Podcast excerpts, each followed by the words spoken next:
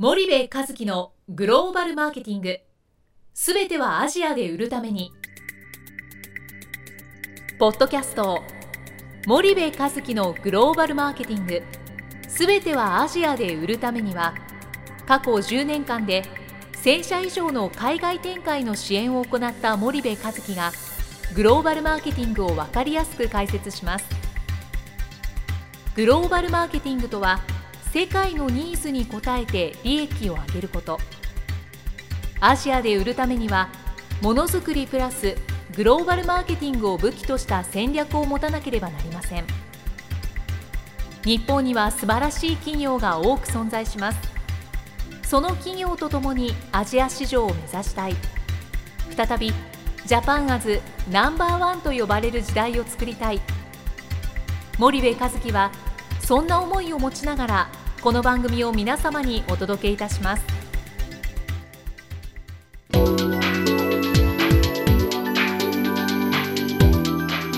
こんにちはナビゲーターの東忠夫です。こんにちは森部和樹です。森部さんあの今日はあの、はい、素敵なゲストをお迎えしたんですけども、はい、もうプロフィールどうのこうので聞いていただいた方がいいと思うので、ね、ご紹介をいただきたいんですけども、はいえー、あの今日のゲストですがえっと、元インテルの社長の伝田さんに、えー、お越しいただいております。伝田さんどうぞよろしくお願いします。よろしくお願いします。まあ、元インテルの米国本社の副社長でもあられて今デンダアソチエーツの株式会社の社長でいらっしゃると、うん、で伝田さんのですね今日はあの20代から30代40代っていうところをお聞きしたいと思うんですけどお願いしていいですかね、そうですね、あの伝田さんと、まあ、あの私も何回かこうお話をさせていただいて、ですね、えーと、その中でそのインテルという会社がこうまだ小さかった時にインテルにこう入社されて、伝田さんが経験してきた20代、30代、40代っていうのは、今の日本企業が今後のそのアジアでこう戦っていく上で学ぶものがすごくたくさんあるなっていうのを私自身感じていてですね、えー、今回のリスナーの皆さんにそんなところをちょっと感じ取っていただければなというふうに思っております。えー、伝田さんじゃあどうぞよろしくお願いします。はいわかりました。はいあの私がインテルに入った段階はですね、まだインテルが創業間もなくで、うん、全世界で100人もいないという、うん、本当のベンチャー、ね、要は誰も知らない、でそこにまあ縁があってインテルに入ったんですが、私の20代というのはですね、そのアメリカのインテルそれから日本の会社との間で大きくですね、驚きと、それから怒りと、失望があったですね、その20代ですね。ですからもう大きな船でですね大波で翻弄されたというような20代で、まあ多分その僕から見たら人の倍以上、最低1日18時間以上は働いた経験あります。でアメリカのですねインテルのやっぱりそのビジネスのやり方またアメリカの文化、はい、それから日本のですね、うん、会社の考え方、うん、仕事のやり方、うん、これがですねもう本当に違うんですね、だその中でアメリカの言ってることは日本の会社につながらない、日本の言ってることはアメリカに理解できない、この中で、まあ、どうやってですね自分自身を立場を置くか、この立ち位置というのはね、非常に難しいんですね。ですからそれをが一番ですねその20代っていうのは自分の立ち位置を決めるのに時間がかかって、だいぶ苦労しました、うん、でもちろんアメリカの会社ですから英語とか、そういうコミュニケーションこれも本来は僕は一番最初はですね英語もほとんどできませんでしたけど、毎日ですねあの頃はアメリカ軍のラジオ放送、810キロヘルツの、あとテープレコーダーとか、はい。それを毎日聞いて、さらにそのマイクロプロセッサーという当時日本ではね、まだ真空管とかトランジスタの時代です、誰もですね、半導体っていうのを知らない、しかもマイクロプロセッサー、でこれはだから僕は本当に自分で勉強しました、だからまあ勉強しながら、ビジネスを勉強しながら、ありとあらゆることをまあやってた中ですから、本当に遊んでる暇がない、ういう意味も仕事、そういう意味でですね20代は大変だったんですが、まあ、その分30代に入って徐々にやっぱり自分自身のですね、これでいけるという方向がね出てきたんです。で、まあ、30代はですね基本的にはその20代の結果お客さんからいろいろ評価されまして、要はデンダはどんな問題があっても逃げない、この逃げないっていうベースがですね自分がいかにお客さんから必要とされてるかっていうのが分かるわけですね、はい。だからそのうんビジネスの仕方もですね要は日本のお客さんから教えてもらったと、うん。で僕自身はビジネスの経験がゼロでインテル入ってますから、先輩がいないわけですね、はいはいはい。だからその当時の社長もですねもうビジネスに関しては100%僕に任せてくれたんです。ようん。だからお客さんとの関係、ですから私がそのお客さんとお仕事上でお付き合いする人たちは全部30代、40代、50代、たまには60代、うん。そういう人たち。ででそういう人とですね本当にそのビジネスの中で交渉したり、いろいろやりましたけど、まあ、そこからですねなるほどと。こういうことが必要なのかと、これをやってはいかん。とありましたけど僕はかなりですね自分のその方針通り、えー強気でやりましたから、お客さんからですねもうお前は生意気だと、ね、この業界からですね、もう入れないようにしてあげるとか、脅しとかいっぱいありました、だけど僕はそれには全然屈しませんね。うん。で要はその当時からですね日本は購入してくれるお客さんが神様だと。だけど僕は全く知らないでやってますから、そんなことはないと、ね、売る側もですね買う側も同じだという感覚で持ってましたから、私は言うことは言うと。うん。というベースできまして、それすごい重要ですね。グローバルでビジネスする上で。そこの受け止め方って全然違いますもんね。そうですね。だから今でもですねやっぱりその僕はそのどんな問題点があろうが問題があろうが解決する術、問題を処理する能力は僕はもう当時から一番だと。うん。これが自分の価値をね決める一つの物差しでもあるわけですですから僕は30代ですねもうどんどんと仕事が楽しい、それからその会社がねどんどん大きくなったわけで組織を作る、それから新卒を取り始める、でそして自分がですねリーダーとして働いているというですね、自覚を持って、でそれがもう30代ですね、ですから自分の立ち位置それからバリューそのものをまあ確立した時代です、で40代はですねそれをもとに今度はですね自分がやっぱり世界で残す実績を作りたいと、ということで、まあ、いろんな仕掛けをしましてちょうどパソコンがねそのもっと新しい時代に入ってくる時代ですから、まあ、私自身はその日本の企業とえー例えばノートブックというのは、あの今までずっとおデスクトップが主流の中で、ノートブックのアイデアは東芝です、で東芝の当時ですね溝口哲也さんという方がおりまして、その人が事業部長でノートブックを、お最初に考える、で私がその用のですね、えーマイクロプロセッサーを標準品として違うやつをですね特別にそのノートブック用にインテルに頼んで製品をスクリーニングしてもらって出した。でそのですね結果ノートブックはもう我々僕自身はですね将来はデスクトップよりもノートブックだと、ということをもう常にインテルにですねそのためには低消費電力のマイクロプロセッサーがいるよというメッセージをずーっと出すわけですね、でそれを理解するまでにはかなり時間かかりました、それからもう一つは最後はですねやっぱりその PC というのはもともと企業向けのやっぱりその生産性を上げるというツールだったんですがこれだけではやっぱりそのマーケットが大きくならない、やっぱりどうしても個人を狙った、でノートブックが出た、それで1995年にですねソニーの、えー出井さんが、えー社長として就任しましたんで、私はその出井社長がまだパソコンの事業部長の頃から知ってましたんで,、で社長になりまして、お祝いを兼ねてすぐ会いに行きました、でその家電のオーディオとビデオとパソコンの技術を融合した、ソニーブランドのパソコンをやりませんかと,、ということを、えー彼にお願いしたんですね。それが VAIO なわけですね。そうなんですよ。だからそれが、あのーやっぱり世界中で、えーもう標準になるし、だから今のノートブックとそれからやっぱりその VAIO ベースの家電とパソコンの技術を融合した PC と、これはだから僕が90年代、まあ40代で仕掛けた大きなものですね。であともう一個は後からまた別な形でやりますから、インテルインサイドの元々のアイデアは日本初ですと。ね。それ僕も聞いてびっくりしたんですけどね。もうこれもですねやっぱりその我々自由に発想してね、で要は問題点がいっぱいある中でどうやって解決するかってことがもう少なくとも経営者に与えられたあのテーマですよね、それを逃げたらだめだし、でどうやって考えるかっていうことに対してですねもうもうとことん考える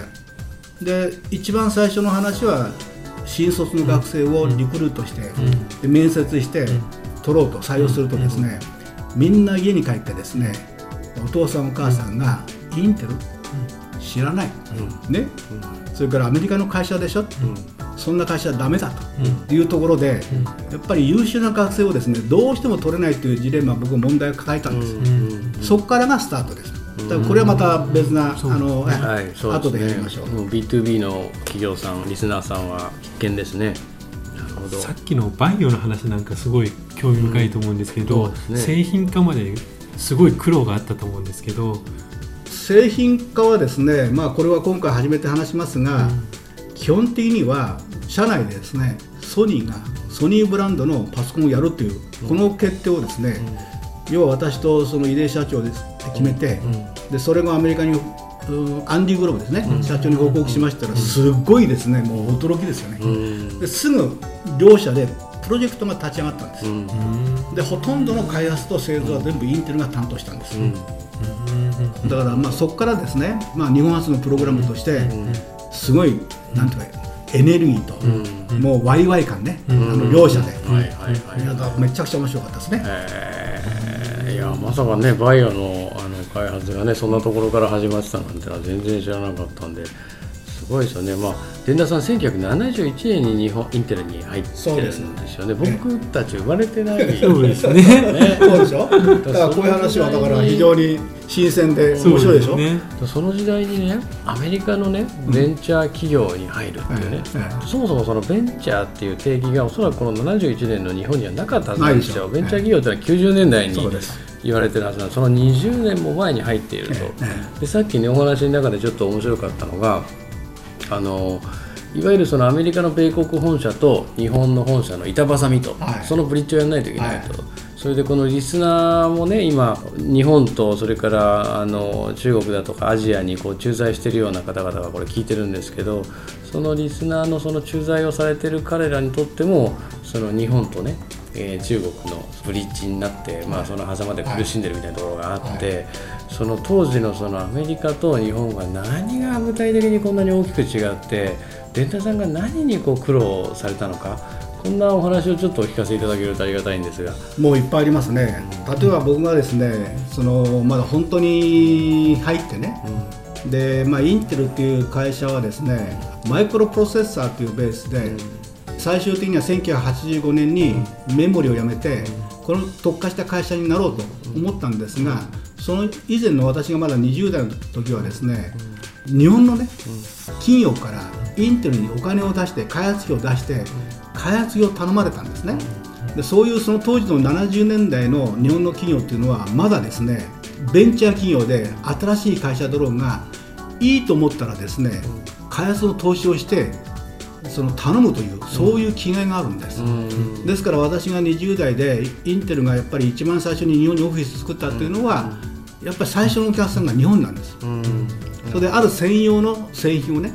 インテルに開発を頼んだんですがそれを専用じゃなくて汎用製品としてそのソフトウェアを変えればプログラムを変えれば他にも使えるという、そういうアイデアを出したのもインテルの社員で,、でそこからですねやっぱりそのインテル自身がマイクロプロセッサーにずっとシフトしていくんですがその過程で私はその日本の会社のね貢献度っていうのが、インテルに対してはめちゃくちゃあるんです。でその一つはだからその次の8ビットもですね、日本の企業が実は開発費を出してるんです、だから要は IBM が1981年に IBMPC というですねパソコンが出るまでは、インテルの中の売上の比率は日本はもう半分以上です、そんなにはい、だから全て新しいものは大体日本から出てきます。で私自身はその最初の4004というプロセッサーを見て、これはですね感覚的ですよ、他にも売れるんじゃないかということで、僕はその当時の上司にね片言の英語と通訳を頼みながらね秘書に、これは他に売る術はないのかと、だけどこれはそのエクスクルーシブで契約してるから他に売れないと、でその時にじゃあこのエクスクルーシブを取るためにどうするかということを考えまして、でその交渉にですね私もアメリカのそのトップの人間と一緒に行きまして、で立ち会ったんですよ、それで我々の基本的な考えは当時ですね、値上げをしてほしいと、とは当然向こうは値上げは認めないよと、じゃあそれをね電卓以外の,、あの製品だったら使ってもいいっていうですね、そういう許可を取ったんです。ね、うまいですね。えー、だからそこに僕はちゃんといまして、それからイントの4004という CPU は、その世の中に出てきたわけ。です。でそれを一番最初にですねコンタクトして使いたいっていう会社が当時の東芝の子会社の東京電機という会社で。す、でその当時のです、ね、時代背景言いますとねキャッシュレジスターいわゆる小売店とか、ねそこであるキャッシュレジスターってのは全部メカニカルなんです、はい、多分皆さん知らないでしょう、そうするとガッチャンガッチャンとやってですね検証炎っていう問題が起こってたんです。その当時の社会問題としてそれをその東京電機っていう会社がそのイントの4004という CPU を使って、電子式の軽いタッチのキャッシュレジスタを作った。の、開発したの、だから私は一番最初にですねそこに行って商品を紹介して使うというところまでかなりやりまして、それからその開発の段階から全部私もお手伝いして、ほとんど東京と三島をね往復して、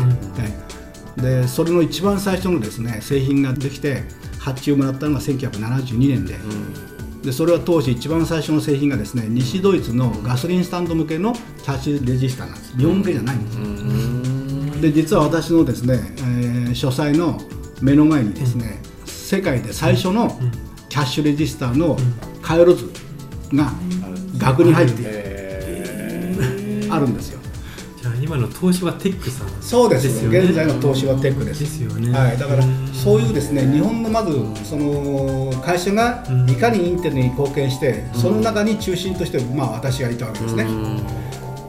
インテルっていうのはその日本と非常に密接な会社なんですね、その外外資系なんですそうです、まあ、当時からね、だからインテルの創業者のドクター・ノイスという、まあ、もう世界中で半導体の神様と言われる人ですね、その人は当時社長ですから、しょっちゅう日本に来ました。で僕はその人のカバン持ちでいたわけですよ。もうね、もう天才というかね、なんていうかね、ある意味では凄み、頭のキレ、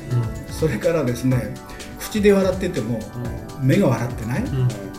全てを見透かされるようなもうすごい人でした、やっぱりインテルっていう会社は僕はそういういろんなですね幹部ね、をあって、何かやっぱ違うっていうその僕自身の人生の考え方っていうのはインテルの幹部を通してねかなり影響を受けてます、はい、だから日本の会社もまあ、インテルに対する貢献と同時に、そのインテルからですねかなりいろんな影響を受けてると思いますね。それで僕が一番のさっきのあの質問の中で苦労したのはね日本のトップの方たちが、そのまあ、何人かでね、数人でインテルの本社に来まして、アメリカの幹部たちと会いますよね。そうするとですねまず日本の幹部のトップの人たちは最初にですね季節の話ゴルフの話それから何かのトピックの話をしてですね要は本音っていうかね本当の、えあのアジェンダをね言わないんですよね。それね。私あのお客さんを連れてアジアの企業に会いに行くわけですよ、はい、アジアの企業って今自家保存額なんつったらまあめちゃめちゃ大きくてね、でその時にねいつも言われるんだ。あの人たちは何しに来たんやと。で本題に入らないと。で僕たちはビジネスのためのビジネスミーティングセッティングしてるのに余計な話はいいと。で日本企業ってのは言ったらあのなんか情報を聞きたいのかその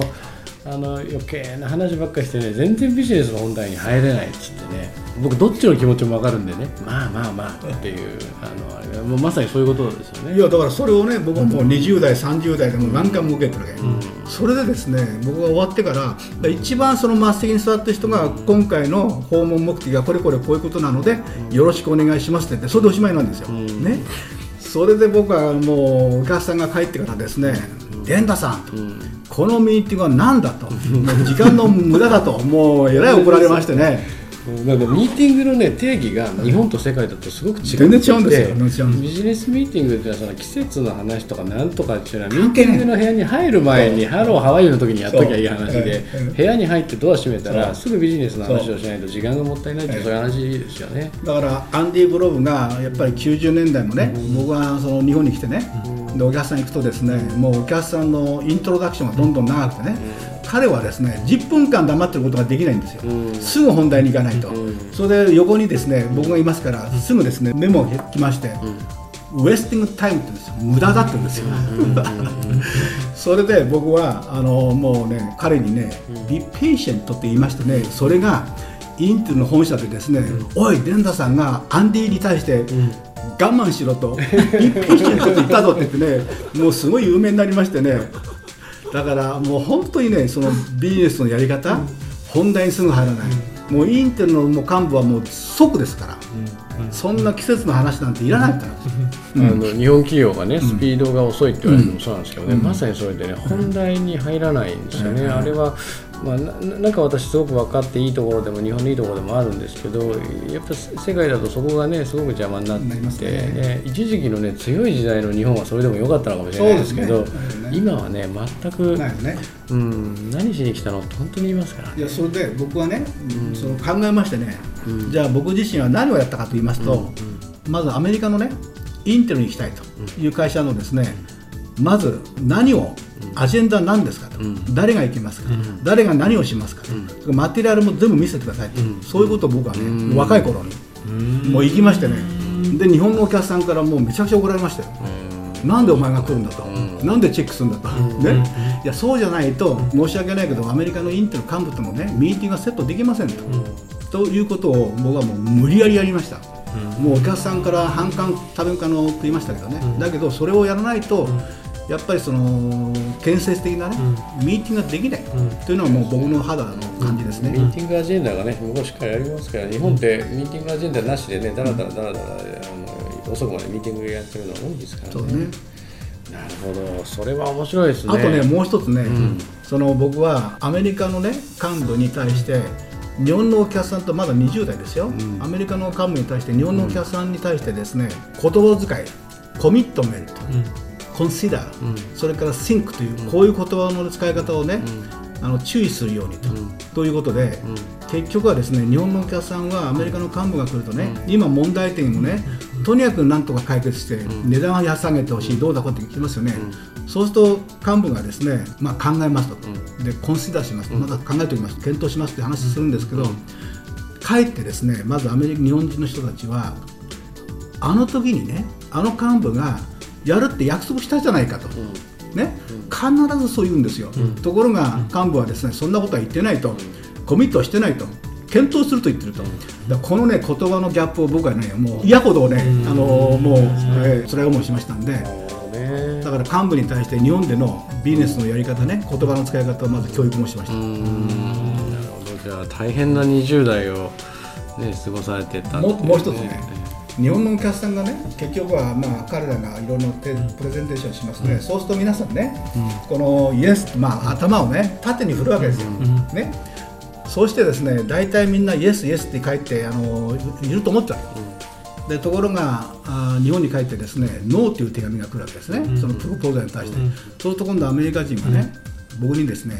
デンダさんとあの時にみんなねイエスイエスって言って頭振ってたじゃないかと言うからそれもねもう誤解のもとなんですよ、それでなんでノーという手紙が来るんだと、うん。だからそれは僕はね僕なりにですね彼らがイエスイエスってのは I hear you だと、聞きましたって話で、あれは理解したね、アンドストップと違うよとかね、なるほどこの辺をね、僕はだから真ん中でね、本当に苦労しましたで。でしたね。えー面白いですね。じゃあ、連田さん、ちょっと第1回目、えー時間がそろそろお終わりでございますので、また続きを、えー次回お話しいただくようにして、えー、と今回はこれで終わりたいと思います。どうもありがとうございました。ありがとうございました。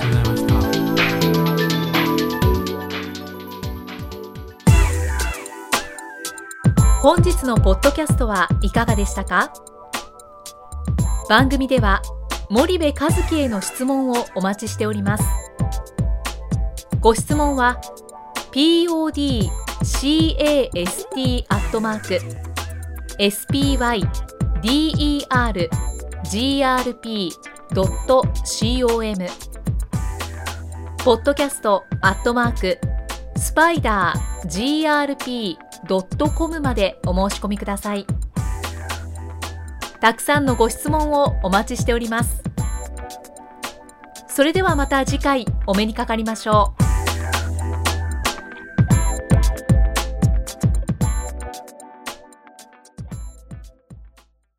森部和樹のグローバルマーケティングこの番組はスパイダーグループの提供によりお送りしました。